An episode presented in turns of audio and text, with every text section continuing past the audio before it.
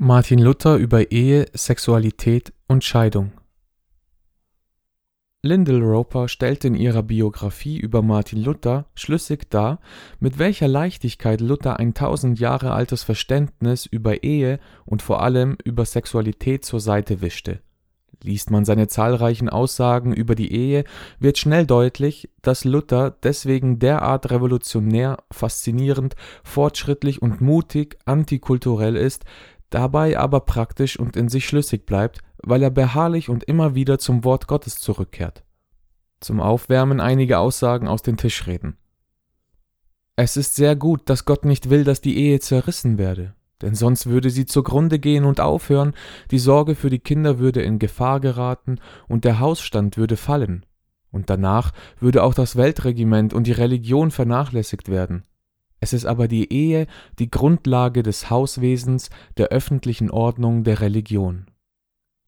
Über die Ehe, diese ehrwürdige und göttliche Stiftung, sagt Luther viel Ausgezeichnetes dass sie nach dem Gottesdienst um vieler Ursachen willen der wichtigste Stand sei, aber die Menschen, das Vieh auf dem Felde und die Hefe dieser Welt fliehen sie um der persönlichen Unbequemlichkeit willen.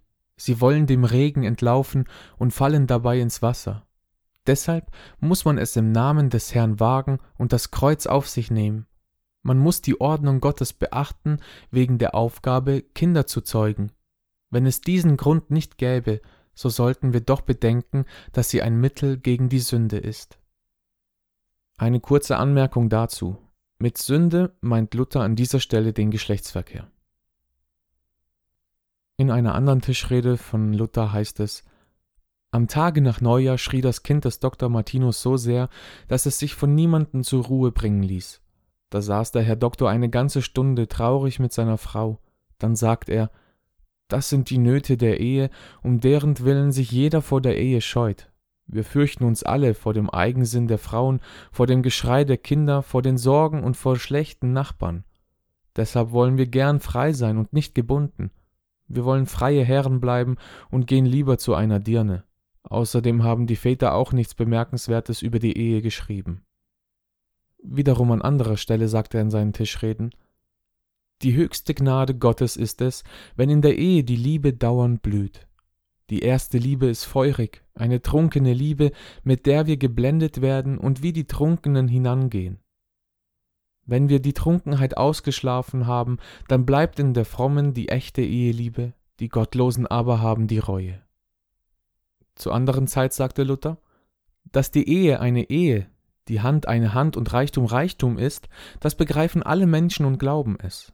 Aber zu glauben, dass die Ehe von Gott gestiftet, dass die Hand eine Hand ist durch die Schöpfung Gottes und dass die Nahrung, die ich genieße und alles andere zu meinem Gebrauch mir von Gott gegeben und Gottes Schöpfung ist, das zu glauben ist nicht ein Werk der Menschen, sondern Gottes an den Menschen. Auch über seine eigene Ehe berichtet Luther gerne und regelmäßig. So schreibt er über seine ersten Ehejahre das erste Jahr der Ehe macht einem seltsame Gedanken. Denn wenn er am Tische sitzt, denkt er, vorher war ich allein, nun bin ich zu zweit. Wenn er im Bette erwacht, sieht er ein paar Zöpfe neben sich liegen, welche er früher nicht sah. Ebenso verursachen die Frauen ihren Männern, wenn diese auch noch so sehr beschäftigt sind, viele unnötige Störungen. So fragte meine Katharina mich zuerst, da sie bei mir saß, als ich ernstlich studierte und sie spann, Herr Doktor, ist der Hochmeister des Markgrafen Bruder? An einer anderen Stelle berichtet er noch offenherziger. Luther sprach von seiner Heirat. Wenn ich vor vierzehn Jahren hätte heiraten wollen, dann hätte ich mir die Ave vom Schönfeld, die jetzige Frau des Basilius Axt, ausgesucht. Die meine habe ich damals gar nicht geliebt, ich hatte sie immer in Verdacht, sie sei hochmütig.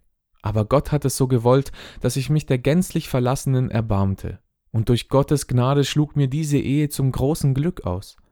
Ich habe eine treue Frau, wie Salomo sagt, ihres Mannes Herz darf sich auf sie verlassen. Sie verdirbt mir nichts.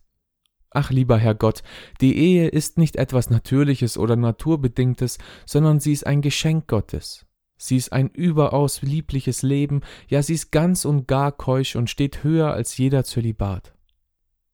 Wenn's aber übel gerät, so ist es die Hölle. Obwohl die Frauen sich im Allgemeinen sehr auf die Kunst verstehen, die Männer mit Weinen, Lügen und Reden zu betören und sie alles fein verdrehen können, trotzdem, wenn diese drei Stücke im Ehestand bleiben, Treue, Kindersegen und göttliche Stiftung, dann ist der Ehebund reich gesegnet. Ach, wie sehnte ich mich in Schmalkalden, als ich auf den Tod krank lag, nach den meinen. Ich dachte schon, ich würde Frau und Kinder nie wiedersehen. Wie schmerzlich war mir diese Trennung. Jetzt glaube ich gern, dass auch die Sterbenden solche natürlichen Neigungen empfinden. Aber nachdem ich nun wieder gesund geworden bin, liebe ich meine Frau und die Kinder nur umso mehr. Niemand ist so geistlich, dass er solche natürliche Liebe nicht fühlte. Denn das Bündnis zwischen einem Mann und einer Frau ist eine große Sache, sie beruht nämlich auf dem Naturgesetz und auf der göttlichen Ordnung und Einsetzung. Frisch aus der Wartburg zurückkehrend und noch ganz Mönch, veröffentlicht Luther 1522 ein kurzes Werk über das eheliche Leben. In aller Kürze entwickelt Luther ein evangelisches Verständnis der Ehe. Er erkennt auch in diesem Thema das Spaltungspotenzial zu Rom. So schreibt er, mir graut und ich predige nicht gern vom ehelichen Leben, deshalb, weil ich befürchte, wo ich's einmal recht anrühre, wird's mir und anderen viel zu schaffen geben. Denn der Jammer ist durch das päpstliche verdammte Gesetz so schändlich verwirrt, dazu haben sich durch das nachlässige Regiment des geistlichen wie des weltlichen Schwerts so viel greuliche Missbräuche und irre Gefälle darin begeben, dass ich nicht gern dreinsehe, noch gern davon höre aber angesichts der Not hilft kein Scheuen, ich muss hinan, die elenden, verwirrten Gewissen zu unterrichten und frisch dreingreifen. Der Bruch mit Rom war auch bei diesem Thema bereits initiiert worden. Denn 1520 verwarf Luther in der explosiven Schrift von der babylonischen Gefangenschaft der Kirche das Sakramentalverständnis Roms. Weiter sagt Luther, weil die Ehe von Anfang der Welt bestanden hat und selbst bei den Ungläubigen noch bis zum Augenblick besteht, so gibt es keinen Grund dafür, dass die Ehe ein Sakrament des neuen Gesetzes und der Kirche allein genannt werden kann.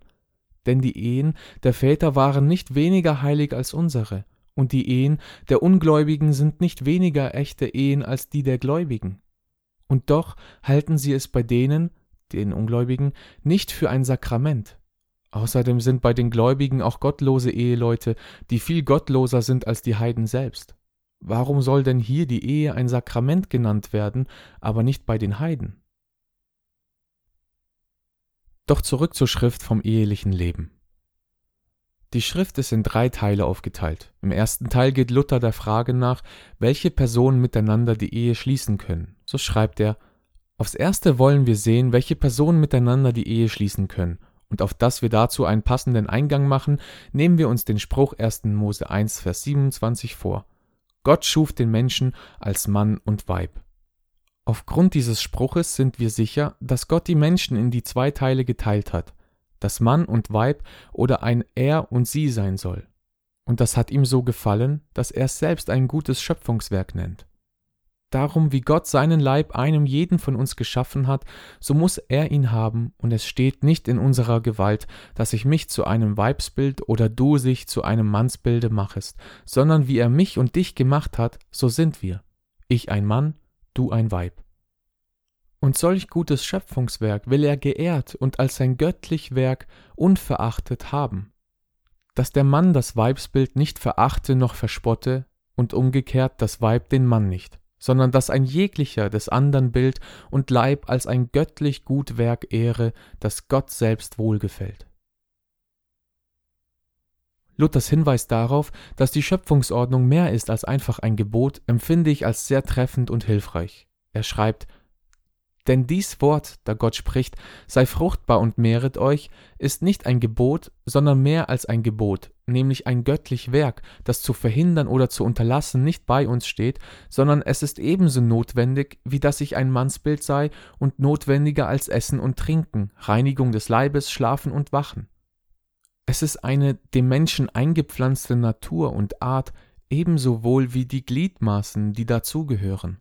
Darum gleich wie Gott niemand gebietet, dass er Mann oder Weib sei, sondern es schafft, dass sie so sein müssen, ebenso gebietet er auch nicht, sich zu mehren, sondern schafft es, dass sie sich mehren müssen. Und wo man dem wehren will, da ist's dennoch ungewährt und geht doch durch Hurerei, Ehebruch und stumme Sünde seinen Weg, denn es ist Natur und nicht freies Ermessen hierin. Luther erkennt drei Menschen an, die aus der Schöpfungsordnung ausgenommen werden. So schreibt er, aus dieser Schöpfungsordnung hat er dreierlei Menschen selbst ausgenommen. Matthäus 19, Vers 12, da er sagt, Etliche enthalten sich der Ehe, weil sie von Geburt an zur Ehe unfähig sind. Etliche enthalten sich, weil sie von Menschen zur Ehe untauglich gemacht sind. Und etliche enthalten sich, weil sie um des Himmelreichs willen auf die Ehe verzichten.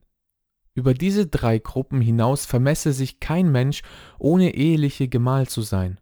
Und wer sich nicht in dieser Drei-Gruppenzahl befindet, der denke nur auf das eheliche Leben, denn da wird nichts anderes draus. Du bleibst nicht rechtschaffen, es ist unmöglich. Sondern das Wort Gottes, das dich geschaffen und gesagt hat, sei fruchtbar und mehre dich, das bleibt und regiert in dir, und du kannst dich ihm mitnichten entziehen. Oder du wirst greuliche Sünde ohne Aufhören tun müssen. Damit ist für Luther die Ehelosigkeit als Entscheidung für einen Christenmenschen nur dann möglich, wenn er sich für das Reich Gottes weiht. Er führt aus Ich will lieber am Himmelreich, das ist am Evangelium, schaffen und die Zahl der geistlichen Kinder mehren.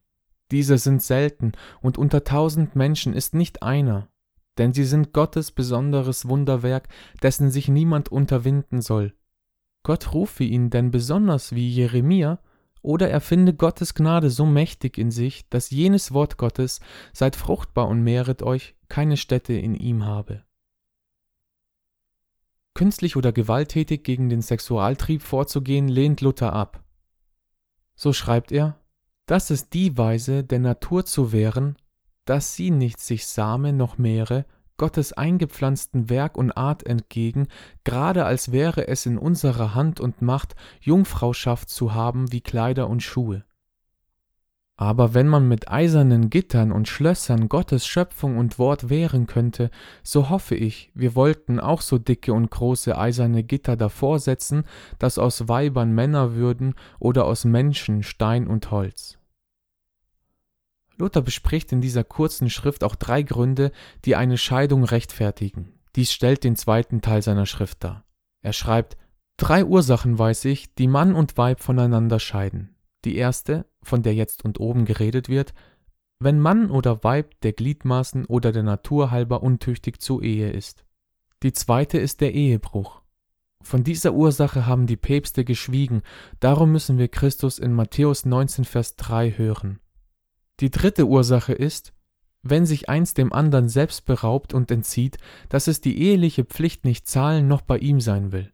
Wie man wohl so ein halsstarrig Weib findet, das seinen Kopf aufsetzt, und sollte der Mann zehnmal in Unkeuschheit fallen, so fragt sie nicht danach. Hier ist es Zeit, dass der Mann sage, willst du nicht, so will eine andere, will die Frau nicht, so komme die Magd aber doch so, dass der Mann es ihr zuvor zwei oder dreimal sage und sie warne und es vor anderen Leute kommen lasse, dass man öffentlich ihre Halsstarrigkeit wisse und vor der Gemeinde strafe. Will sie dann nicht, so lass sie von dir und lass dir eine Esther geben und die Vasti fahren, wie der König Ahasverus tat. Für das konservative evangelikale Verständnis, das nach einer Scheidung eine Wiederheirat ausschließt, hätte Luther diese Erklärung. Darum hat Gott im Gesetz geboten, die Ehebrecher zu steinigen, dass sie dieser Frage nicht bedürften. So soll auch heute noch das weltliche Schwert und die Obrigkeit die Ehebrecher töten. Denn wer seine Ehe bricht, der hat sich schon selbst geschieden und ist für einen toten Menschen zu achten. Darum kann sich das andere wieder verheiraten, gleich als wäre ihm sein Gemahl gestorben, wo er nach dem Recht verfahren und ihm nicht Gnade erzeigen will. Wo aber die Obrigkeit säumig und lässig ist und nicht tötet, mag sich der Ehebrecher in ein anderes, fernes Land fortmachen und daselbst freien, wo er sich nicht enthalten kann, aber es wäre besser, tot, tot mit ihm, um das böse Beispiel zu meiden. Man mag diesen Ton als schockierend empfinden, dennoch ist Luther korrekt in der Einschätzung, dass das Alte Testament da sehr deutlich ist, indem es Mord und Ehebruch gleichermaßen als Kapitalverbrechen einstuft. Luther wird sogar noch deutlicher. Wird dies aber jemand anfechten und wird er sagen, Damit wird allen bösen Männern und Weibern Luft und Raum gegeben, voneinander wegzulaufen und sich in fremdem Land wieder zu verheiraten. Darauf antworte ich, was kann ich dafür? Es ist der Obrigkeit schuld. Warum tötet man die Ehebrecher nicht? Dann brauchte ich einen solchen Rat nicht zu geben. Es ist ja unter zwei bösen Dingen eins besser, nämlich, dass nicht Hurerei geschehe, als einen Ehebrecher sich in anderen Ländern wieder verheiraten und meinen lassen, er sei auch vor Gott sicher, weil ihm sein Leben gelassen wird und er sich doch nicht enthalten kann. Laufen aber nach diesem Beispiel auch andere voneinander, so lasse sie laufen, sie haben nicht Ursache wie dieser, denn sie werden nicht vertrieben noch gezwungen. Gott und ihr Gewissen wird sie zu seiner Zeit finden. Wer kann aller Bosheit wehren? Neben den drei genannten Anlässen für eine Scheidung diskutiert Luther auch die Möglichkeit, dass eine Trennung für die Partner gelegentlich eine sinnvolle Maßnahme sein könnte. Offensichtlich hat er hier Gewaltsituationen im Blick. Er schreibt Über diese drei Ursachen ist noch eine, die Mann und Weib voneinander scheiden lässt, aber doch so, dass beide hinfort ohne Ehe bleiben oder sich wieder versöhnen müssen die ist, wenn Mann und Weib sich nicht wegen der ehelichen Pflicht, sondern um anderer Sachen willen nicht vertragen. Davon spricht Paulus in 1. Korinther 7, Vers 10. Den Ehelichen aber gebiete nicht ich, sondern der Herr, dass die Frau sich nicht scheide von dem Manne. Hat sie sich aber geschieden, soll sie ohne Ehe bleiben oder sich mit dem Manne versöhnen, und dass der Mann die Frau nicht von sich schicke. Über solche Weiber klagt auch Salomo viel in Prediger 7, Vers 27 und sagt, er habe ein Weib gefunden, das sei bitterer als der Tod. Ebenso findet man aber auch manchen wüsten, wilden, unerträglichen Mann. Nun, wenn hier eins von christlicher Stärke wäre und trüge des andern Bosheit, das wäre wohl ein feinseliges Kreuz und ein richtiger Weg zum Himmel, denn ein solch Gemahl erfüllt wohl eines Teufels Amt und fegt den Menschen rein, der es anerkennen und tragen kann. Kann er es aber nicht, so lass er sich lieber scheiden, ehe er denn Ärgernis tut, und bleibe ohne Ehe sein Leben lang. Dass er aber sagen wollte, es sei nicht seine Schuld, sondern die des andern, und er wollte ein ander ehelich Gemahl nehmen, das gilt nicht. Denn er ist schuldig, übel zu leiden oder sich allein durch Gott vom Kreuz nehmen zu lassen, weil die Ehepflicht nicht versagt wird. Es gilt hier das Sprichwort Wer das Feuer haben will, muss den Rauch auch leiden. Wie denn, wenn jemand ein krank Gemahl hat, das ihm zur ehelichen Pflicht unbrauchbar geworden ist, darf der nicht ein anderes nehmen? Beileibe nicht, sondern er diene Gott in dem Kranken und warte sein, denke, dass dir Gott an ihm etwas in dein Haus geschickt hat, womit du den Himmel erwerben sollst. Selig und aber selig bist du, wenn du solche Gabe und Gnade erkennst und deinem Gemahl so um Gottes willen dienst. Sagst du aber, ja, ich kann mich nicht enthalten, da lügst du. Wirst du mit Ernst deinem kranken Gemahl dienen und anerkennen, dass dir's Gott zugesandt hat, und ihm dafür danken, so lass ihn sorgen. Gewiss wird er dir Gnade geben, dass du nicht mehr tragen musst, als du kannst.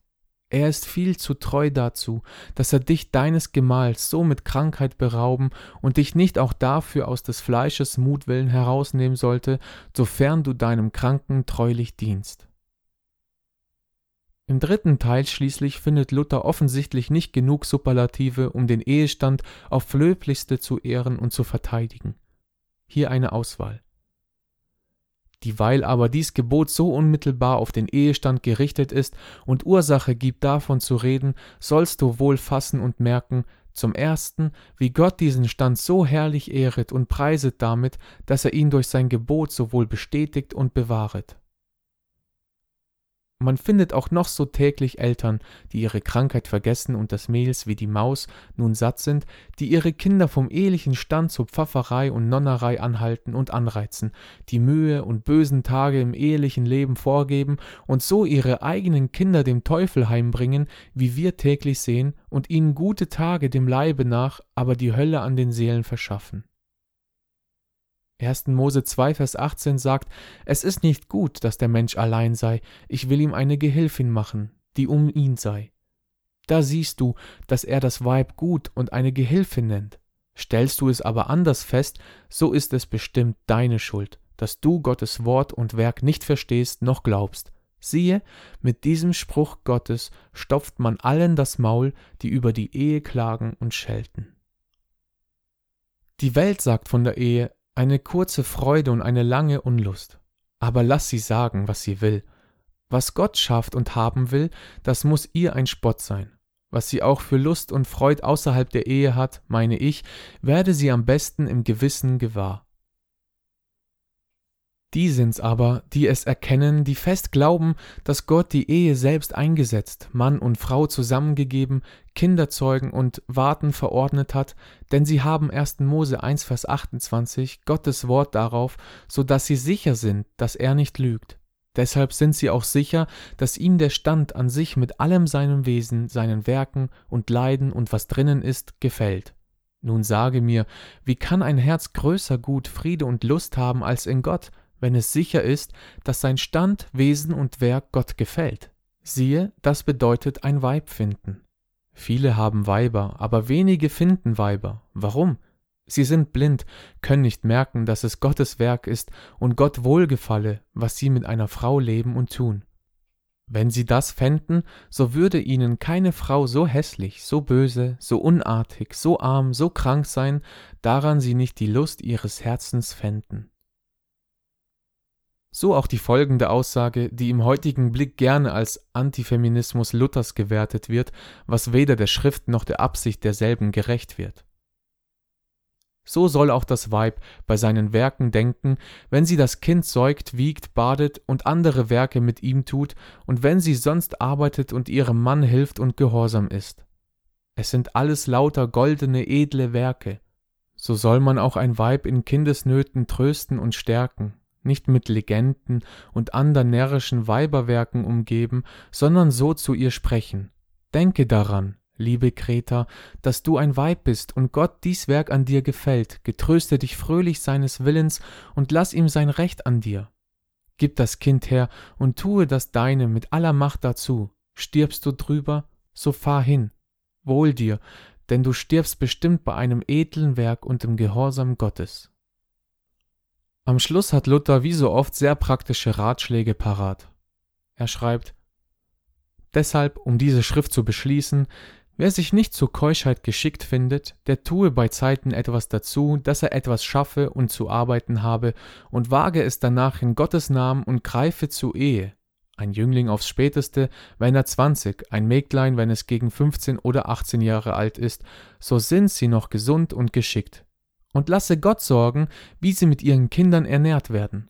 Gott macht Kinder, der wird sie auch wohl ernähren. Hebt er dich und sie nicht hoch auf Erden, so lass dir daran genügen, dass er dir eine christliche Ehe gegeben und dich hat erkennen lassen, dass er dich dort hoch erhebe, und sei ihm dankbar für solch seine Güter und Gaben. Aber mit all diesem Preis des ehelichen Lebens will ich nicht der Natur zugegeben haben, dass dort keine Sünde sei, sondern ich sage, dass Fleisch und Blut durch Adam verderbt, in Sünden empfangen und geboren wird, wie Psalm 51, Vers 7 lautet, und dass keine Ehepflicht ohne Sünde geschieht. Aber Gott verschont sie aus Gnade deshalb, weil die eheliche Ordnung sein Werk ist und behält auch mitten und durch die Sünde hindurch all das Gute, das er darein gepflanzt und gesegnet hat. Das Thema Ehe kehrt für Luther noch einmal zurück, als er das sechste, du sollst nicht Ehe brechen, Gebot bespricht. Auch hier verteidigt er den Ehestand, auch mit dem Verweis darauf, dass das Gebot in besonderer Weise die Ehe schützt. Er schreibt Darum hat ihn auch Gott vor allen Ständen aufs reichlichste gesegnet, dazu alles, was in der Welt ist, darauf gewandt und ihm verliehen, dass dieser Stand ja wohl und reichlich versorget würde, so dass es kein Scherz noch Fürwitz, sondern treffliches Ding und göttlicher Ernst ist um das eheliche Leben. Denn es liegt ihm vor allem daran, dass man Leute aufziehe, die der Welt dienen und helfen zu Gottes Erkenntnis, seligem Leben und allen Tugenden, wieder die Bosheit und den Teufel streiten. Und es ist nicht allein äußerlich die Tat verboten, sondern auch alle Ursache, Reizung und Mittel dazu, so dass das Herz, Mund und der ganze Leib keusch sei, keinen Raum, Hilfe noch Rat zur Unkeuschheit gebe und nicht allein das, sondern auch wehre, schütze und rette, wo die Gefahr und Not ist, und umkehrt, helfe und rate, dass sein Nächster bei Ehren bleibe. Denn wo du solches unterlässt, so du es verhüten könntest, oder durch die Finger siehest, als ging's dich nicht an, bist du ebenso wohl schuldig wie der Täter selbst. Also ist, aufs Kurze zu fassen, so viel gefordert, dass ein jeglicher für sich selbst keusch lebe und dem Nächsten auch dazu helfe, so dass Gott durch dies Gebot eines jeglichen ehelich Gemahl will geschützt und bewahret haben, dass sich niemand daran vergreife. Nur wenige sind zur Ehelosigkeit berufen, wie Luther oft unterstreicht. Er schreibt, denn wo die Natur gehet, wie sie von Gott eingepflanzt ist, ist es nicht möglich, außerhalb der Ehe keusch zu bleiben, denn Fleisch und Blut bleibt Fleisch und Blut, und die natürliche Neigung und Reizung geht ungewehret und unverhindert, wie jedermann siehet und fühlet. Deshalb, auf dass es desto leichter wäre, Unkeuschheit einigermaßen zu meiden, hat auch Gott den Ehestand befohlen, dass ein jeglicher sein ihm beschiedenes teilhabe und sich daran genügen lasse, wiewohl noch Gottes Gnade dazu gehöret, dass das Herz auch keusch sei. Auch das klösterliche Leben wird einem dabei nicht gegen unkeusche Gedanken helfen, so schreibt Luther, und in Kürze gesagt, ob sie gleich des Werks sich enthalten, so stecken sie doch im Herzen voll unkeuscher Gedanken und böser Lust, dass da ein ewiges Brennen und heimliches Leiden ist, welches man im ehelichen Leben umgehen kann.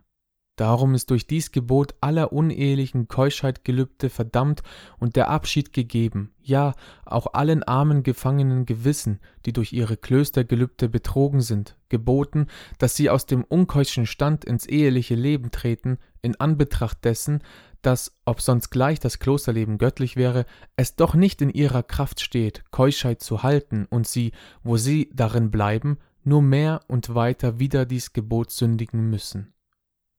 Luthers Fazit in aller Kürze. Solches sage ich nun darum, dass man das junge Volk dazu anhalte, dass sie Lust zum Ehestand gewinnen und wissen, dass er ein seliger Stand und Gott gefällig ist. Dass man Ehelosigkeit als die heiligere Alternative zum Ehestand ausspielt, verwirft Luther erneut, als er die schmalkaldischen Artikel 1537 veröffentlicht.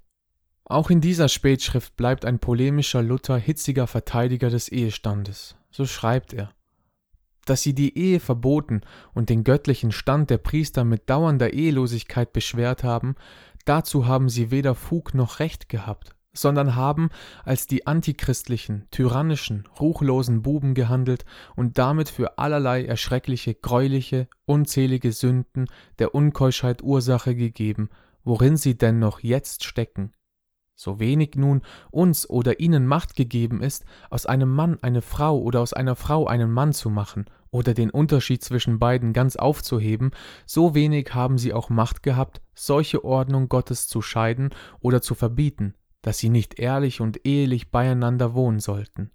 Darum wollen wir in ihrem leidigen Zölibat nicht einwilligen und ihn auch nicht leiden, sondern die Ehe frei haben, wie sie Gott geordnet und gestiftet hat. Und wir wollen sein Werk nicht zerreißen noch hindern, denn Paulus sagt in 1. Timotheus 4, Vers 1, es ist eine teuflische Lehre.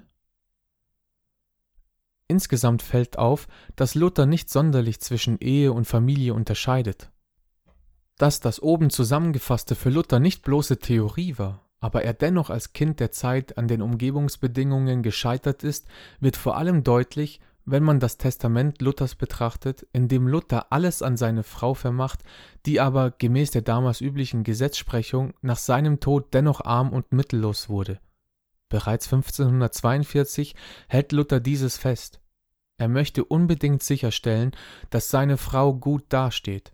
Er blickt auf mögliche Schulden zurück und möchte Rechtssicherheit erreichen.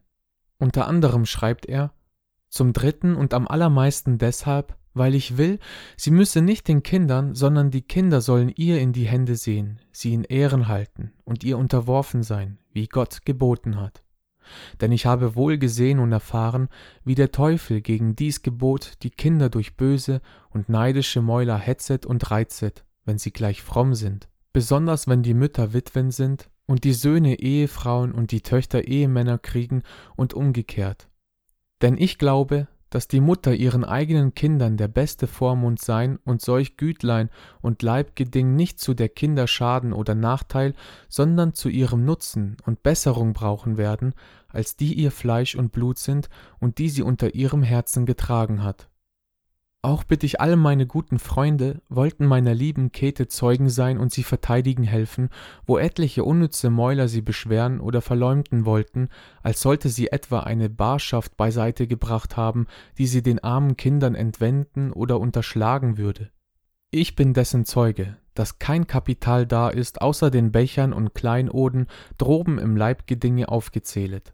Und zwar kann solches bei jedermann das Nachreden öffentlich ergeben, weil man weiß, wie viel ich Einkommen von gnädigsten Herrn gehabt habe, und sonst habe ich nicht einen Heller noch Körnlein von jemand einzukommen gehabt, außer was Geschenk gewesen ist, welches droben unter den Kleinoden zum Teil auch noch in der Schuld steckt und zu finden ist.